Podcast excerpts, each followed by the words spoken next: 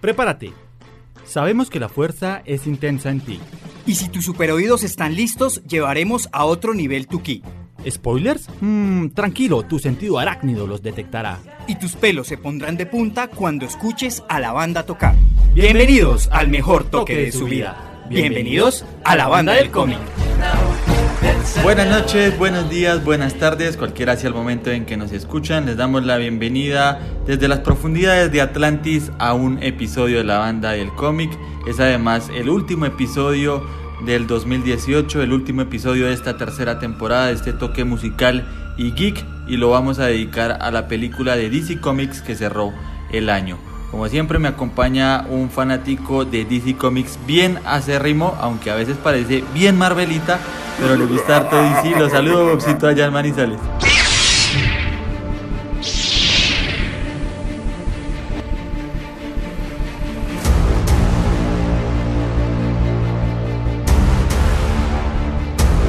Eh, Carlitos, eh, estaba pensando en su saludo y decía, pudo haber dicho feliz año nuevo, feliz 2019, en cualquier año en el que nos escuchen, bienvenidos, porque estamos a puertas de que se acabe este año. Mejor dicho, todavía huele a natilla y a buñuelo. Todavía hay cierto rumor a comilona y pues chévere que nos podamos reunir en este final de año, así como nos reunimos en la víspera de Navidad para hablar sobre Spider-Man, ahora lo hacemos para hablar sobre Aquaman, la película de James Wan, un director que venía sobre todo del cine de terror y viene ahora a conquistarnos con esta película. ¿Lo convenció? ¿No lo convenció? ¿Lo dejó ahí pensando? ¿Cómo, cómo lo vio?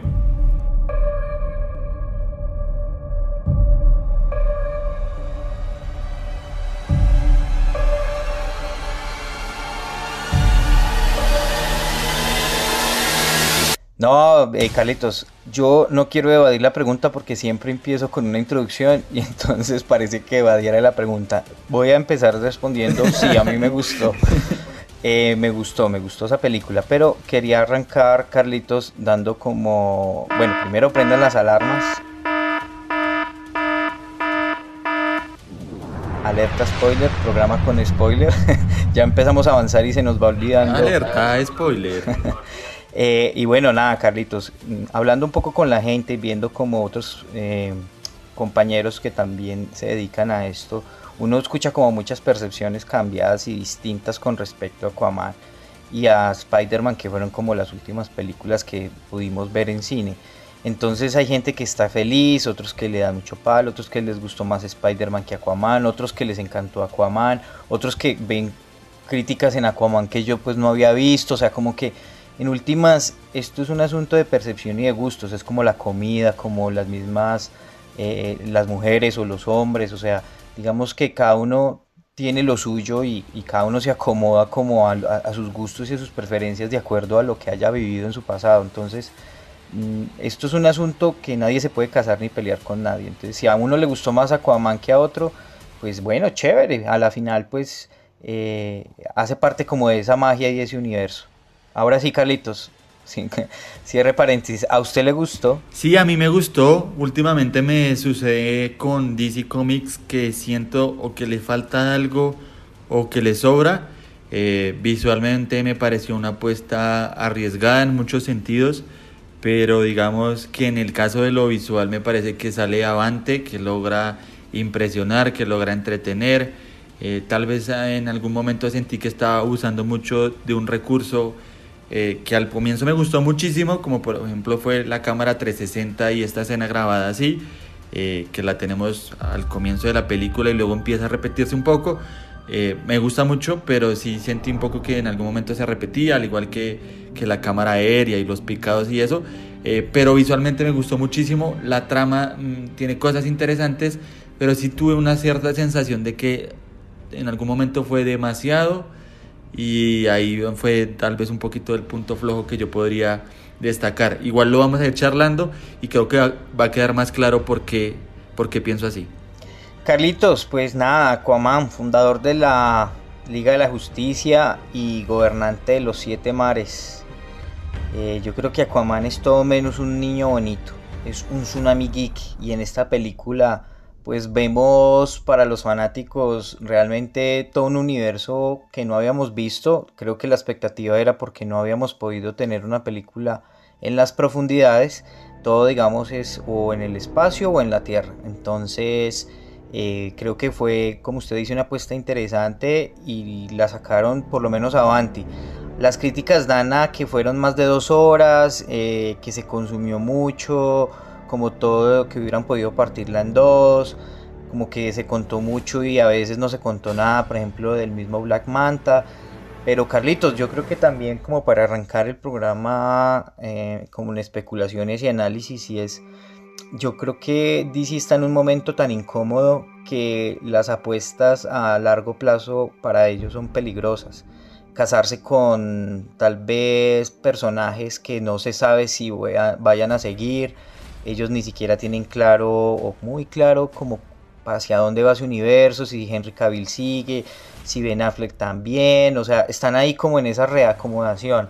Entonces creo que se la están tomando con mucha calma y eso tal vez es, esa película que se fue a Aquaman, ellos ni sabían si iba a ser un éxito, trataron como de lavarse las manos y dejarla ahí. Tal vez sí dejaron abierta la posibilidad para una segunda parte, pero pero no, yo creo que el riesgo no puede ser tan alto. Sabe que me parece, digamos, pertinente su comentario en el sentido que ese temor y esa incertidumbre sobre, que, sobre lo que es el universo de DC, por lo menos lo que nosotros vemos, quién sabe si ellos ya lo tengan todo cuadrado y nosotros estemos eh, especulando mal, pero a uno sí le da la sensación que ese temor es el que está llevando a tomar decisiones tal vez no las mejores decisiones, porque el temor a que Snyder la volviera a embarrar, digamos, entre comillas, porque creo que Batman v Superman tiene cosas chéveres, pero la volviera a embarrar con Liga de la Justicia, los llevó a tomar la decisión de darle un toque diferente, hacerla más corta obligatoriamente, que se le notan los parches, y, y entonces, por ejemplo, ahí el temor quedó evidenciado en esa película. Y aquí lo que usted dice también puede estar pasando, entonces como no tenemos claro qué va a pasar con Aquaman, entonces vamos a contar prácticamente un mundo gigantesco de Aquaman porque sentimos que no tenemos más películas para verlo. Entonces sí queda ahí la duda de ojalá ellos tuvieran la posibilidad de tener claro qué va a pasar, con eso pudiéramos hacer muchas más cosas, ¿no? Digamos, es que para empezar a hablar de la película y no hablar solo del DC Universe, nos muestran toda la, todos los reinos, nos muestran el mundo, pasan muchas cosas en algún momento la película se siente un poquito larga y, creo que es por eso también lo que usted dice. Sí, total, Carlitos. Pues sí, finalmente, digamos, mm, pues esta película abarca de manera amplia todo lo que rodea el origen de Arthur Curry, pues todo el universo debajo de las profundidades eh, de los océanos. Eh, no sé, Carlitos, pues yo creo que esta película... Mm, quiso como contar desde el origen, es que fueron muchas cosas, desde el origen, el desarrollo de, los villanos, el desarrollo de él como personaje, el, hermano, eh, él, en esa búsqueda de ser un rey y se consigue ser un rey, o sea, fueron muchas, muchas cosas contadas en, en ese tiempo. Sí, tal vez pudieron ser más películas, no solo esta película, digamos, yo creo que hay varias subtramas que hubieran alcanzado para arrancar otra película, pero igual sonamos muy como pesimistas, Bobcito.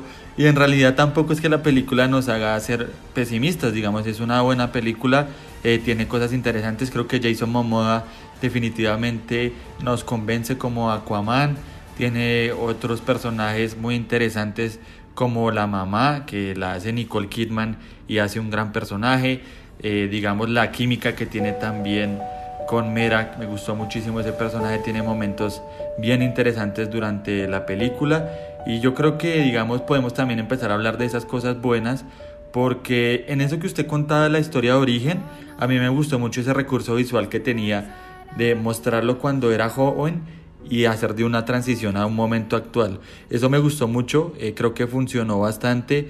Chévere que nos cuenten que Bulko estuvo entrenando a Aquaman.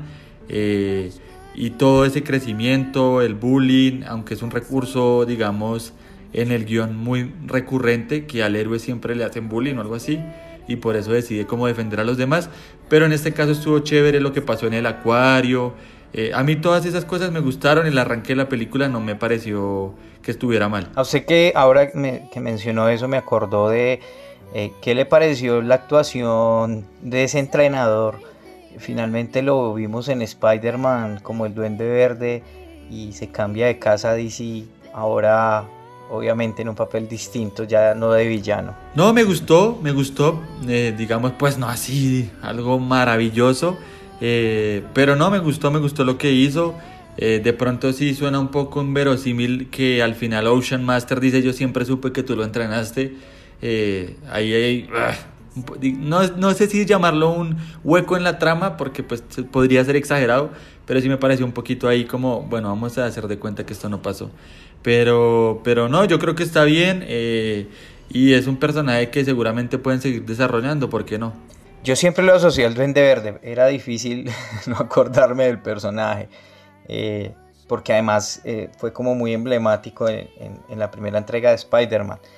Pero Carlitos, este, esta película es inspirada en el cómic de Jeff Jones, de Trash en El Trono de Atlantis, es digamos una adaptación muy, muy parecida y recordemos además que Aquaman, esta historia también ya estaba en serie animada, que no sé si usted también tuvo la, el privilegio pues como de verla que me parece muy chévere, yo por ahí la vi en algún momento.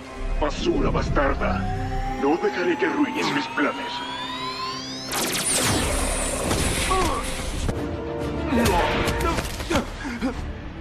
Todo esto fue obra mía, con el resentimiento de Armas a su madre y su obsesión con el poder. Convencerlo de entrar en guerra fue juego de niños.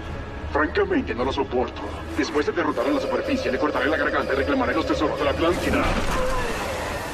Sí, sí, sí, recomendado, igual recomendado el cómic. Digamos que esos cómics de inicio de Jeff Jones, igual el de Shazam, lo mismo, eh, valen la pena como echarles un vistazo. Los New 52, que es esa saga de, de como ese quiebre que se hizo ahí en la temporalidad de los cómics para volver a arrancar tiene algunos cómics buenos y, este podría estar entre ellos.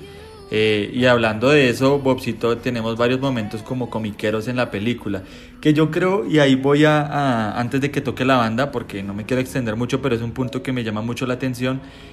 Nosotros tenemos, me parece, como fanáticos de los cómics y de DC sobre todo, aprender que la estética de ellos también es diferente. Entonces, uno tiene momentos muy cómics que uno tal vez había olvidado, que es como el beso antes de la batalla final.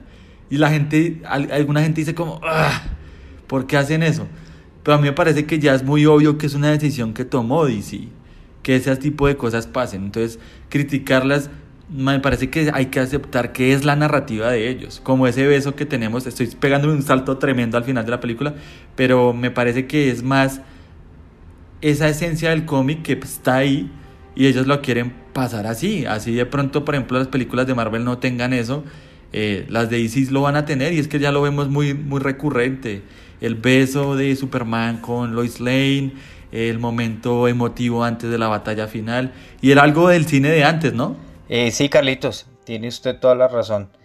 Eh, escuché también gente que criticó el, el, como ese romance entre ellos dos, que no era como, como muy, muy, muy verídico, como que estuvo un poco falseado. No me meto, digamos, en, en, en esas aguas. Eh, tan turbias y menos del amor. Eh, pero mm, sí, considero que ese comentario suyo es muy pertinente. Y me hace acordar de, otro, de otra escena también muy interesante, que es cuando ellos se van a descubrir el mensaje que tienen como en esa cápsula. Y la sacada de agua de la frente eh, me vuelve a remitir a una película que ya había remitido porque volvieron a repetir un poco como la escena y es del quinto elemento, cuando es necesario activar eh, todos los mecanismos, que es muy parecido además el cilindro, y uno de ellos pues es con agua y, es con el sudor. En este caso pues extraen el agua que tiene Aquaman en su cuerpo para activar eso. Entonces eh, quería hacer ahí como, como ese referente chiquitico de esa escena. Buena, buena referencia a la cultura popular, que suenen los aplausos ahí, eh, porque estuvo buena esa referencia una película que además nos gusta mucho a los geeks como esa. Bobcito, ¿qué le parece si escuchamos un poquito de la banda sonora? Tiene una banda sonora, digamos el disco original, el soundtrack, que ya está por ahí para escuchar en varias plataformas. Tiene sobre todo música instrumental, vuelve, digamos, a eso un poco. Eh, está a cargo de la misma persona que estuvo a cargo de Wonder Woman de Patty Jenkins, que es el señor rapper Gregson Williams. Y escuchemos un poquito de esa banda sonora instrumental con ese tema que nos recuerda mucho a Aquaman. Banda. Suénelo.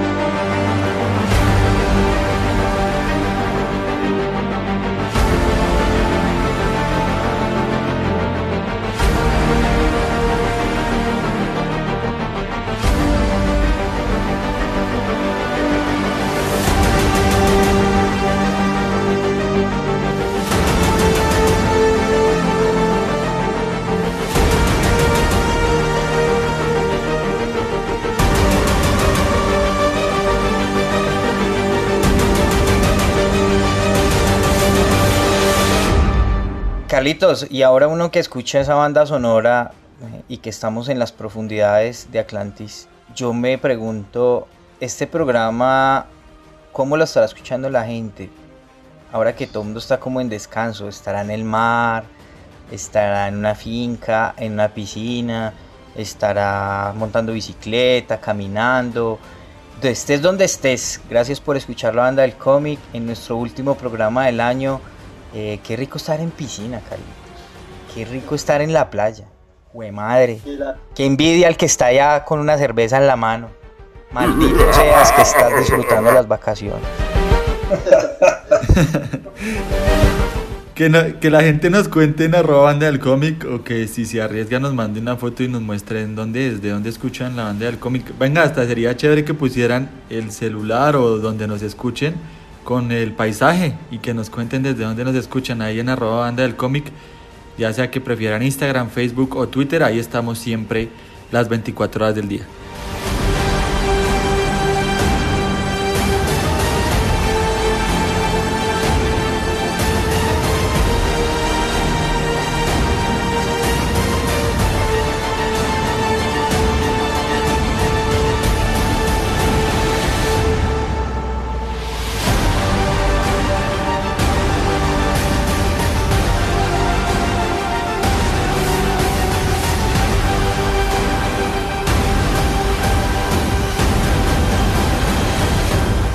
Así es, Carlitos. Eh, Carlitos, eh, me quedé con, ahora que estábamos hablando en el bloque anterior de los referentes, pues obviamente hay el referente de él en el Caballito de Mar, eh, pues como lo veíamos hace muchísimos años, digamos en las series animadas y, digamos en los cómics, y también además esto me hace acordar que, digamos, Aquaman también hace muchos años atrás era visto como un como un chiste, ¿no? Como, como una caricatura graciosa, pues como además, o sea, no, era visto con la seriedad que tiene obviamente hoy en día el personaje. Lo que pasa también, ¿sabe qué? Es que... Ese caballito de mar me hace acordar de eso, porque salen memes de eso mucho. No, y sabes, también sabe que salen muchos memes de Aquaman hablándole a un pescado en un supermercado.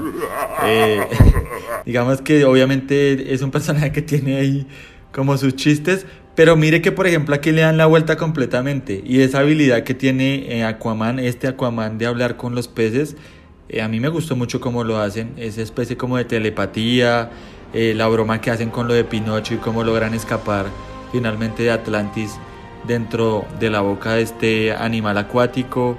Y, y también al final cómo logra comunicarse con el animal que cuida el tridente, ¿no?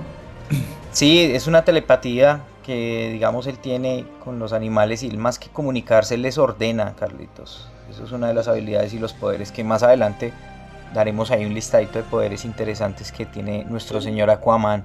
Carlitos, ¿sabe que hay otro referente interesante? Eh, la máscara de Anabel cuando ellos están sumergiéndose en, en, la nave de Amber, Hair de, de, de Mera.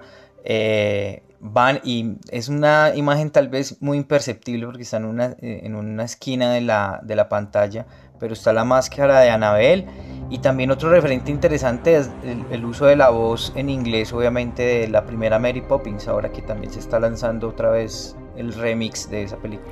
Sabe que mucha gente me compartió esa imagen de Annabelle, yo realmente no la vi, me parece un guiño chévere a ese mundo también creado por James Wan Y lo que le decía, ah, se nos olvidó decir que el nombre del, del personaje o del animal que sale en esa, digamos, en ese encuentro final por el tridente es el Karaten. Eh, tiene un aspecto interesante. Como también hay un guiño ahí, usted que está tirando tantos guiños por ahí, a un personaje cuando están en la batalla por, digamos, el reino de Atlantis, si se puede decir, cuando están ahí como en ese aro de, de fuego, eh, sale un pulpo, un pulpo muy conocido en los cómics. No sé si usted lo vio por ahí. Sí, no era el pulpo Paul.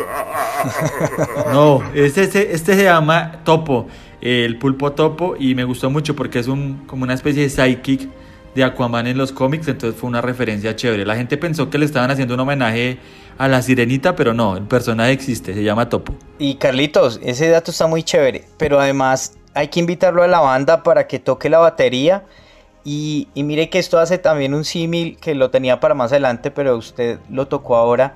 Y es que con el hombre hormiga recordemos que podemos armar una banda, porque eh, el hombre hormiga también aparecía eh, la hormiga tocando batería. Parece ser que la batería es un instrumento eh, que le encanta tocar a los animales en, los, en las películas de, de superhéroes. Nos falta es un vocalista. Tú que eres la estrella, Carlitos. Bobcito, eh, ahorita que hablaba del tema Anabel, digamos, eh, de pronto estamos un poquito desordenados o no, pero me, da pie para, para tocar otro tema y es, hay momentos en los que se siente esa como estructura del terror, digamos, ellos están teniendo conversaciones y ¡pum! entra algo a romperlo todo. Normalmente salen volando Aquaman y Mera en medio de todo esto y además hay una escena impresionante eh, al final de la película, justamente cuando están entrando como a buscar el tema del tridente. Es una escena típica del terror, una escena, y me parece que es una de las grandes escenas que tiene la película, cuando se sumergen y está los rayos y el relámpago y se ven estas criaturas impresionantes. Eh, de hecho hay música con eso, eh, con ese momento de la fosa y voy a hacerle trampa a Bob y voy a que escuchemos un poquito de esa música de ese momento. Banda. Calitos, es diciembre.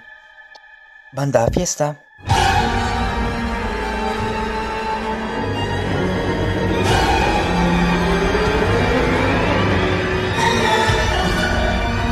No se asusten. Aquí las tengo agarradas.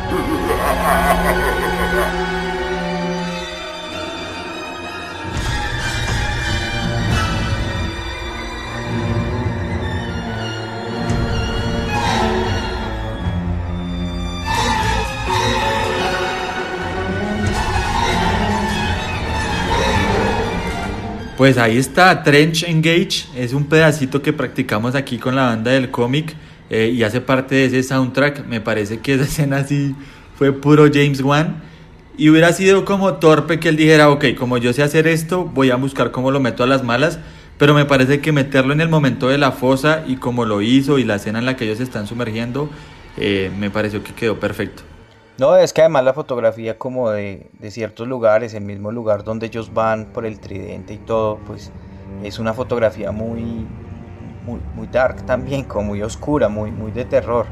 Y eso pues es chévere. Y, y, es una película ambiciosa en ese sentido, ¿no? Es una película ambiciosa en ese sentido porque tenemos muchas locaciones, eh, tenemos además la creación de un mundo totalmente y a usted, por ejemplo, hablando un poquito de escenas que, que, llamaron la atención, ¿cómo le pareció lo de Sicilia?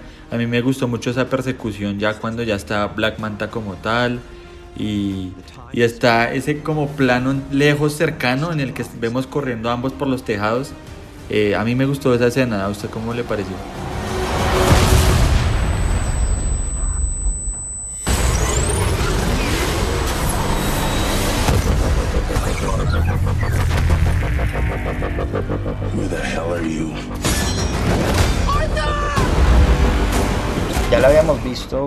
Del tráiler y emocionaba en el momento. Prometía, digamos, cuando uno veía esa escena y decía, parece ser que las escenas de acción están chéveres. Y sí, y cumplió, digamos, ya cuando uno la ve por completo, eh, está chévere. Lo que pasa es que ahí es donde queda el hueco de la escena, sin ser pues obviamente Aguafiestas, y es Black Manta, ¿no? Como que ah, le sigue quedando el peso ahí a Black Manta y además en esa pelea es donde él aparentemente eh, queda derrotado y, y, aparece sorpresivamente al final.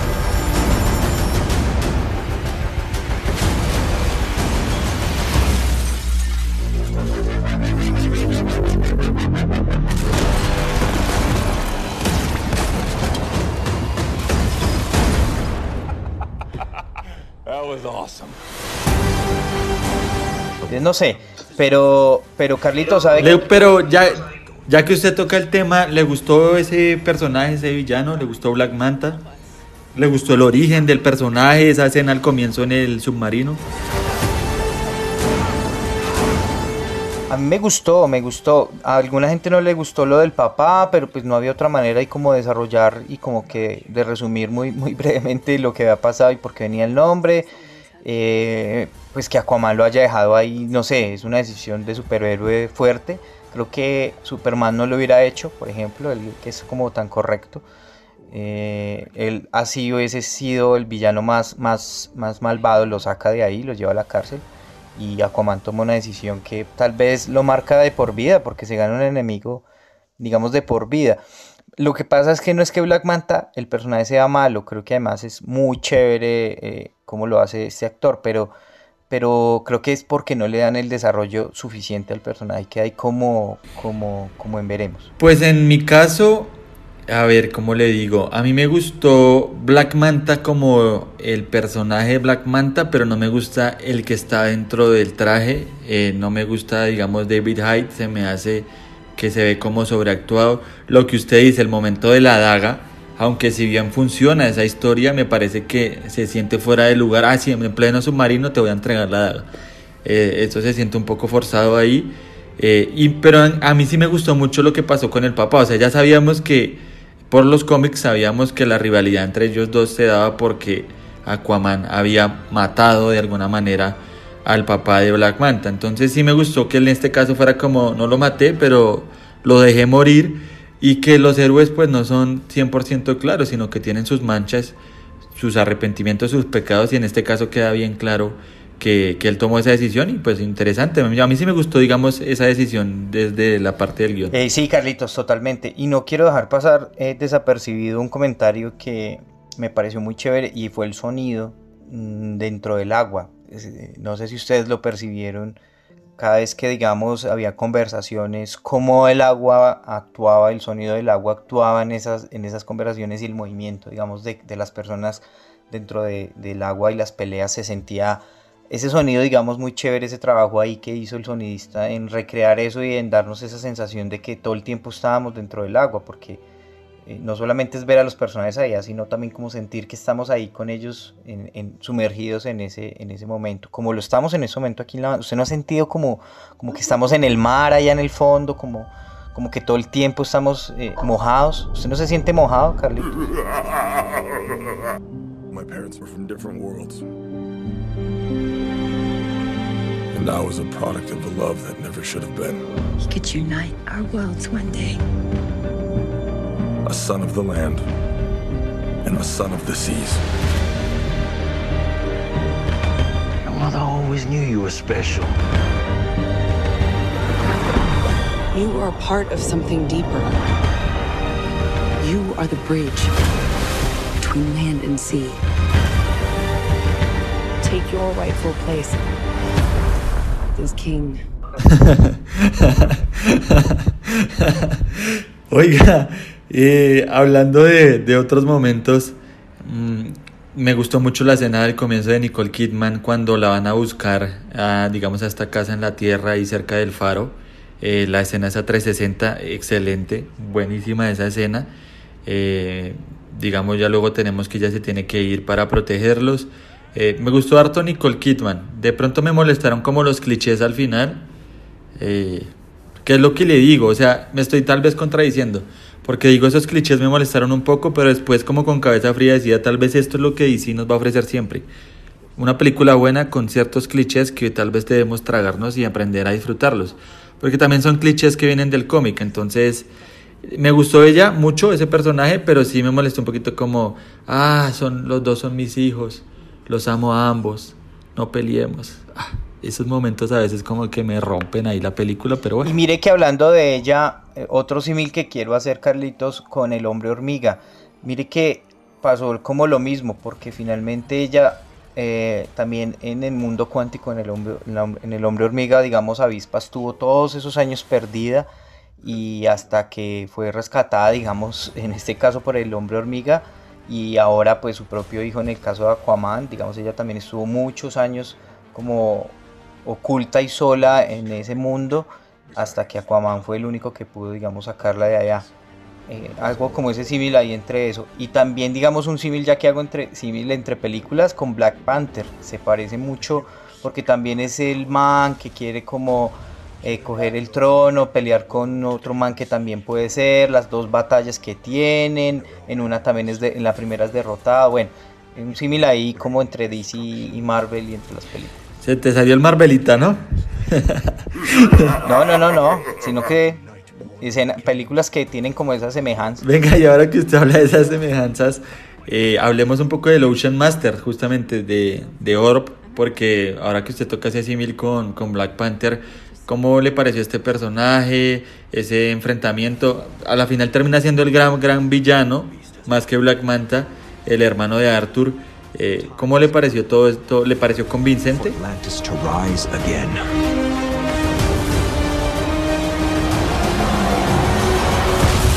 Sí, sí, sí, sí, es un villano como que uno termina odiando. Eh, tal vez tiene algunas pretensiones como un poco inverosímiles, que es lo que usted dice, pero en últimas vea que también muy parecido al cómic, ¿no?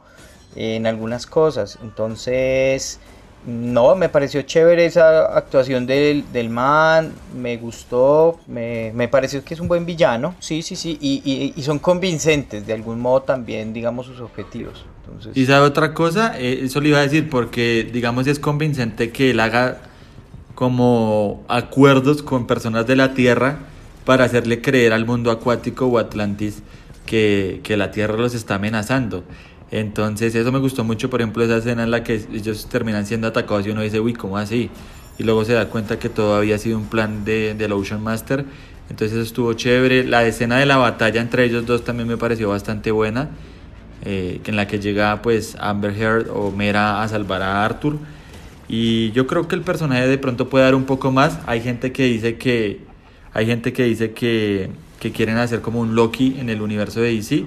Pero me parece que son muy diferentes y, y este personaje no llega como al nivel de Loki, sino que se va por otro lado. Chévere, Carlitos, muy bien. Me parece que hasta el momento hemos hablado y condensado en gran parte las ideas. Nos quedan por ahí de pronto hablar del humor y como de algunas cositas, pero la banda me pide que toque por favor que los estamos haciendo reunir y ensayar en fechas poco atípicas, eh, pero pues aquí estamos con el repertorio y un playlist de infarto. Carlitos, esta canción me encanta. Por favor, preséntela a usted que siempre es el que le da apertura a nuestra banda. A hero.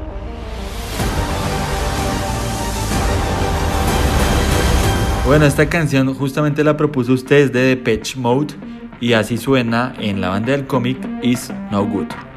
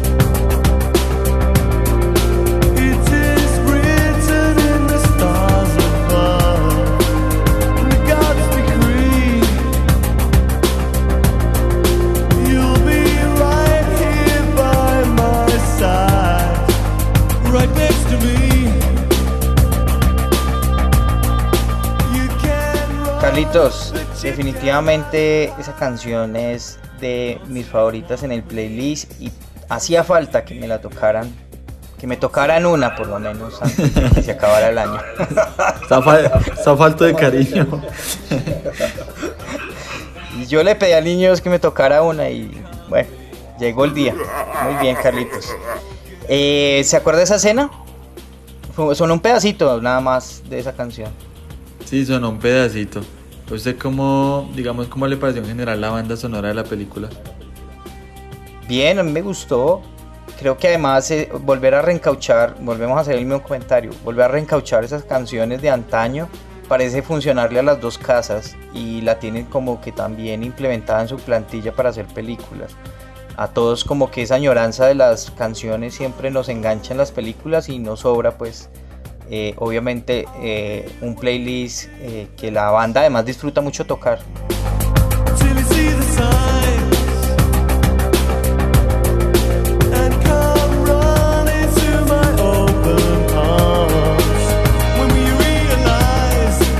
Oiga, voy a hacer una, un comentario, digamos, en el sentido futbolero, y es que voy a hacerle una barrida a la espinilla a la película, y es, ¿no le parece un poquito un, un hueco en la trama que cuando hay como un primer ataque de Orb, de Ocean Master al mundo, no aparezca nadie de la Liga de la Justicia? Porque la, la película nos da a entender que, que, está ocurriendo después de la Liga de la Justicia. En algún momento Mera le dice, ah, tú derrotaste a Steppenwolf y no sé qué. Es un poco raro, ¿no? O sea, hubiera sido, voy a decir dos cosas. Hubiera sido extraño que apareciera Superman diciendo, ¿qué pasa, Aquaman? Y Aquaman le dijera, tranquilo, váyanse, yo me encargo. Eso hubiera sido tonto y extraño, pero al mismo tiempo es extraño que ninguno apareciera cuando se supone que la liga está conformada. Creo que habla mucho del despelote que tienen en DC. Es que Carlitos, Usted se me adelantó un poquito, pero bueno, ya estamos en el último bloque, o sea que ya vale huevo. Mm, yo tenía ahí, digamos, con, con la escena post créditos, eh, un análisis y es que no sé si ustedes recuerdan al científico, pues obviamente que sale ahí al final con Black Manta. Y ese científico ha venido saliendo, lo han mostrado, digamos, en noticieros hablando sobre que él cree que hay un reino eh, en debajo del mar y en el noticiero y la gente lo trata como un loco. Entonces hay una cosa ahí que me parece un poco rara, que eso sucedería en este mundo, digamos, en la Tierra de ahora actual. ¿Qué, número le ponemos? En la Tierra 2018. Eh, eh, pero, en, pero en esa Tierra, digamos, en ese universo donde ellos ya han, visto y han conocido y han sufrido la invasión de Sod, la presencia de, de Doomsday, Stephen Wolf y los Parademons, eh, Superman, su muerte, su resurrección, Wonder Woman ya está posicionada, entonces me parece que ahí es inverosímil que en ese universo un man aparezca diciendo que él cree que hay un mundo debajo y pues todo el mundo lo considere un loco. Y eso lo ato a su comentario. Sí, sabe que tiene razón. El Dr. Shin, que es de los cómics, eh, se siente un poco fuera de lugar justamente en esa cronología que nos han presentado. Pero yo creo que ata, para no volvernos repetitivos, ata un poco con lo que usted dijo, con, con ese tema de querer cómo hacer las películas individuales y luego si funciona de pronto empezar a conectarlas. Así que pues seguimos en las mismas. Vamos a ver qué, qué trae Shazam y si tiene la misma, digamos, la misma idea. Una película individual que no se conecta con las otras. Vamos a ver cómo, cómo resulta ahí. Bobcito, para, para ir como en este bloque final cerrando, James Wan dijo quiero hacer Star Wars bajo el agua. Yo creo que en cierta medida lo hizo. Lo que pasa es que Star Wars justamente es un universo. Entonces, si quieres hacer Star Wars bajo el agua, haz más películas. Y no trates de contarnos todo en una sola película, en, en mi opinión. Así es, Carlitos, completamente. ¿A usted qué le pareció el humor? El humor, bien, sabe que no me molestó, no sentí que fuera como exagerado que pasa es que uno ya ve a Jason Momoa y uno sabe cuál es el humor de Jason Momoa, entonces no le molesta, como, como en lo que usted contaba ahorita en la escena en la que van a descubrir el mapa y él dice, ay, me hubiera orinado solamente en la plataforma. Y uno dice, eso es, ese es ese Aquaman, ese es Jason Momoa haciendo de Aquaman y creo que en ese sentido funciona. No, no me molestó, digamos, creo que la química entre ellas funciona bien, es algo que dije en la Liga de la Justicia y lo repito ahora, los personajes están bien las historias, las historias de DC son las que tienen que de pronto dar un paso adelante, pero para mí los personajes eh, que nos han presentado, eh, Superman, Batman, Wonder Woman, todos los personajes a mí me han parecido bien, los personajes de la Liga de la Justicia. Sí, Carlitos, yo quiero aprovechar aquí, ya que estamos como terminando, entregar unos datos que me parecen interesantes. Eh, Aquaman apareció por primera vez en eh, Morphin Comics número 73 y sus creadores fueron Mort Massinger, me hace acordar de eh, Massinger, y Paul Morris en 1971. Y pues Carlitos, dentro de las habilidades y poderes, pues es un metahumano pues con extraordinarias habilidades como lo había dicho, capaz de levantar hasta 100 toneladas y pues su piel es altamente resistente, lo tiene que ser para aguantar obviamente las profundidades eh, y pues a las que digamos eh, su cuerpo se somete y además es vulnerable a las balas, muy parecido a Superman. No lo habíamos visto y en la película nos mostraron esa habilidad. Eso me gustó mucho, digamos los poderes de Arthur, cómo los utilizaba, al final que terminé siendo un gran, digamos, una persona que domina muy bien el tridente. Lo del tema de las balas me gustó mucho. Hablando de poderes de personajes también, el momento en que Mera utiliza el, el vino aquí en esta escena en Sicilia para derrotar a los a los que los perseguían también me gustó mucho y no sé bueno usted no creo que usted no es muy de videojuegos pero a mí me hizo acortar mucho todos estos como miembros del, de la orden de Ocean Master como a Halo no sé si usted conoce ese videojuego pero se parecen mucho los uniformes Sí, sí, sí. Eh, precisamente en la Nación Friki eh, va a haber un torneo de Halo. Por eso tengo el referente porque los conocí ah, precisamente ahí. Ah, chévere, chévere, exacto. Entonces, eh, no, pues me pareció, digamos, que, que, había también una referencia a eso. Eh, yo creo que lo de los poderes funcionó bastante, como le digo, a mí me parece que Aquaman por sí solo uh, sigue teniendo como capital para hacer más películas.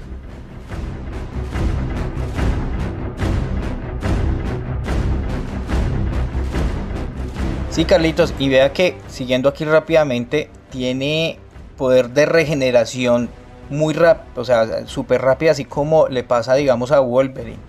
Y lo vimos también en la película, cuando, digamos, le metieron ese balazo y tan, y, él, digamos, vuela y queda como quemado, pues finalmente también eh, puede como curarse el, solito. Y tiene una super velocidad, sobre todo en el agua, donde alcanza pues hasta 300 kilómetros ahí eh, bajo el agua.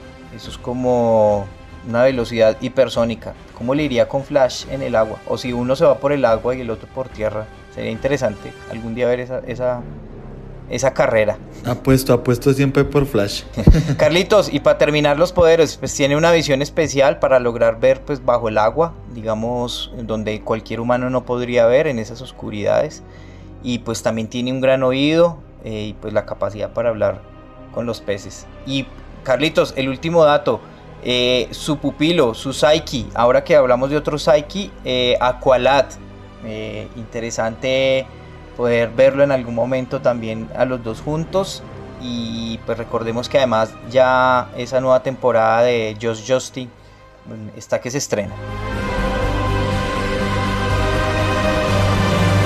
Me encanta usted esa serie, ¿no? De hecho hablamos alguna vez de Aqualad en un programa que dedicamos a los jóvenes titanes a propósito de la película. Por si quieren ir a escucharlo, les recordamos que nos pueden escuchar en Spotify, en Deezer, en Spreaker, que es la plataforma de acorde. Eh, nos pueden escuchar también en Apple Podcast, en Evox, mejor dicho, estamos ahí en todo lado. Bobcito, para cerrar, eh, ¿cómo ve de pronto usted el universo de DC? Hemos, digamos que hemos dejado entrever nuestras opiniones al respecto, pero ya tenemos claro que Black Manta podría volver junto al Dr. Shin, pero no sé usted como qué más sensación le deja, le deja un buen sabor de boca lo que viene o no. Pues Carlitos, yo pues digamos que la gente no quedó muy contenta con la escena post créditos, pues como que no le dijo mucho y como el desarrollo del personaje no fue tan amplio, entonces como que como que quedó ahí. Y digamos que Marvel en eso sí sorprende mucho en sus escenas post créditos y pues también tienen un poco más claro el universo. No sé si a usted le parece que hubiese sido el momento para haber dado un buen adelanto de Chazam, que ya está a punto de estrenarse, o sea, era la escena post créditos para haber aprovechado y haber entregado una buena escena post créditos de Chazam. Eh, hubiesen podido hasta entregar algo del Joker, mm, que también ya está grabado. O sea, indicios, cosas chéveres que hubiera quedado uno como, no nos muestran mucho, pero hubieran, ah, nos hubieran dejado ahí una máscara de payaso. Bueno, algo que realmente la escena post créditos, así no sea la gran escena post créditos, digamos, despampanante, por lo menos si deje claro esos, esos universos que por lo menos aparentemente están claros y ya por desarrollar. ¿A usted se le hubiera hecho descabellado que, por ejemplo, apareciera Black Manta o, digamos, Lex Luthor rescatando a Black Manta? Sí, es que al final de la Liga de la Justicia nos muestran que Deathstroke se está uniendo con Lex Luthor.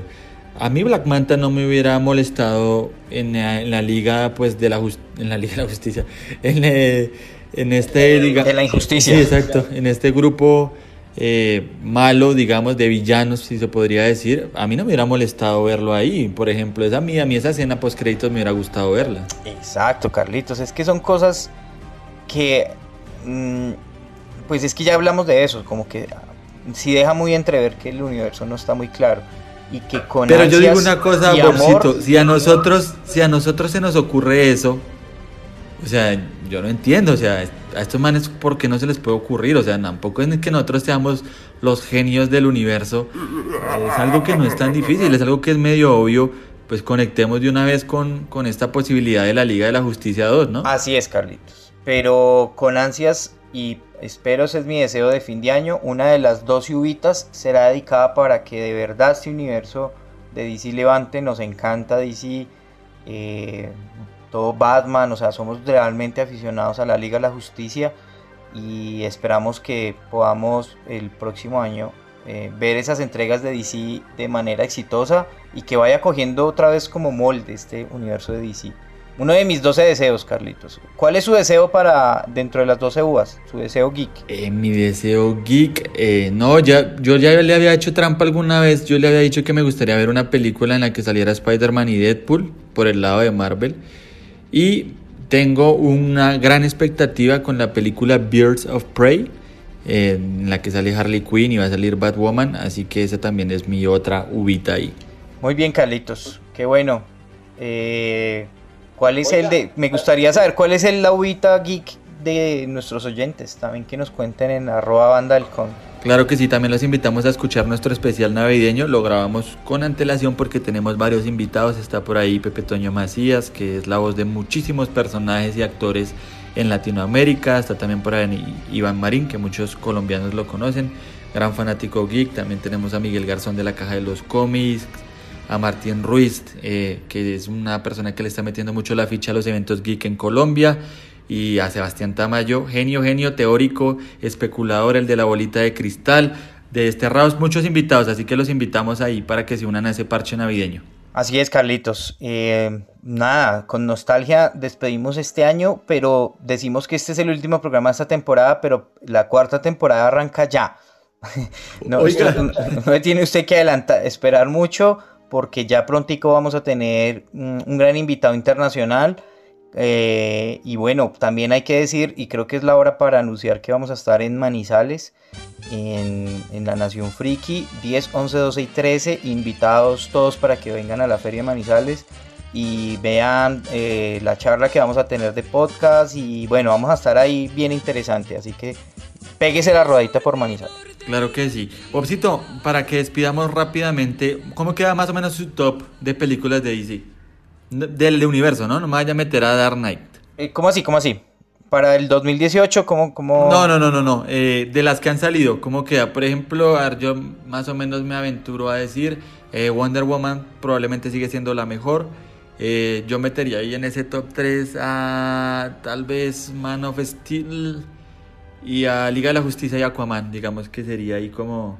Liga de la Justicia, sorpresivamente yo siempre la meto, pero es que no puedo, no puedo. No, Carlitos, para mí la de Batman, la de Christian Nolan. No, no, no, no, no, no, me haga trampa, esas no, de las del universo extendido de DC. O sea, las últimas. Sí, sí, sí, las que arrancaron con Man of Steel. Mm, bueno, no, eh, Wonder Woman, me gustó, sí, Batman vs. Superman y, Aquaman.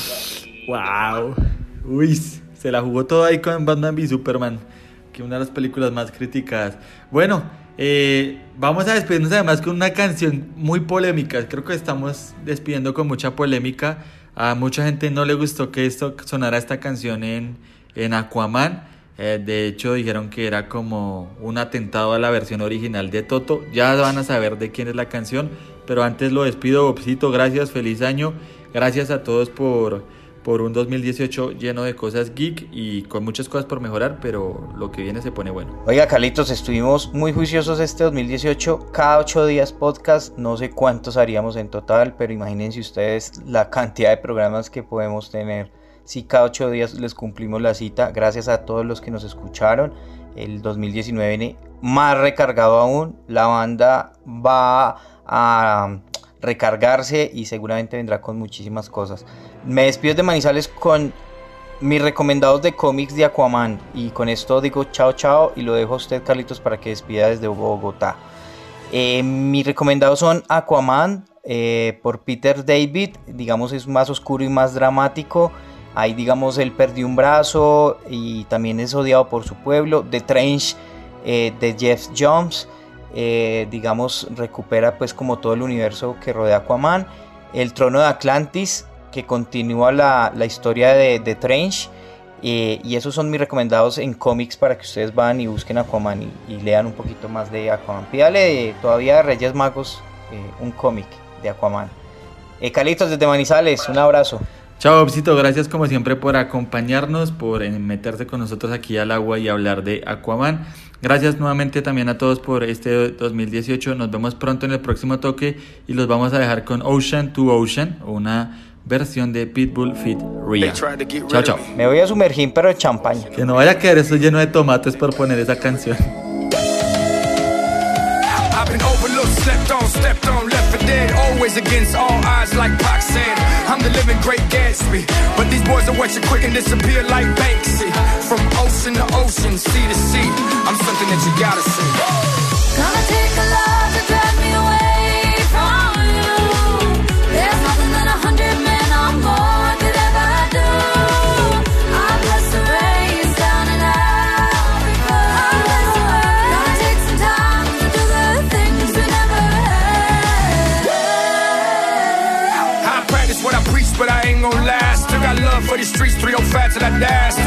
for these beats, that's why I spit this fire. You can catch me on the beach, especially on the island. Took over my city, now it's time for the world. I live it, they rap it, there's a difference, girl.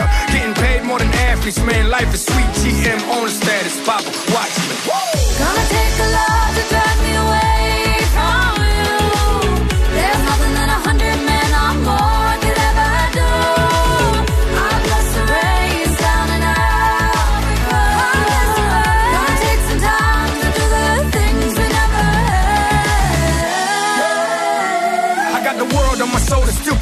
feet. Now I say sleep is the cousin of death, so I don't sleep. These boys act like they hard, but we know that they sweet. They wouldn't bust a grape at a food fight, Papa, please. Went from rapping with them boys with a mouth full of gold to hanging with Slim Jr. down in Mexico. Take it with a grain of salt and a pound of gold. The game is to be sold and not told. Let's go. Gonna take a lot to drive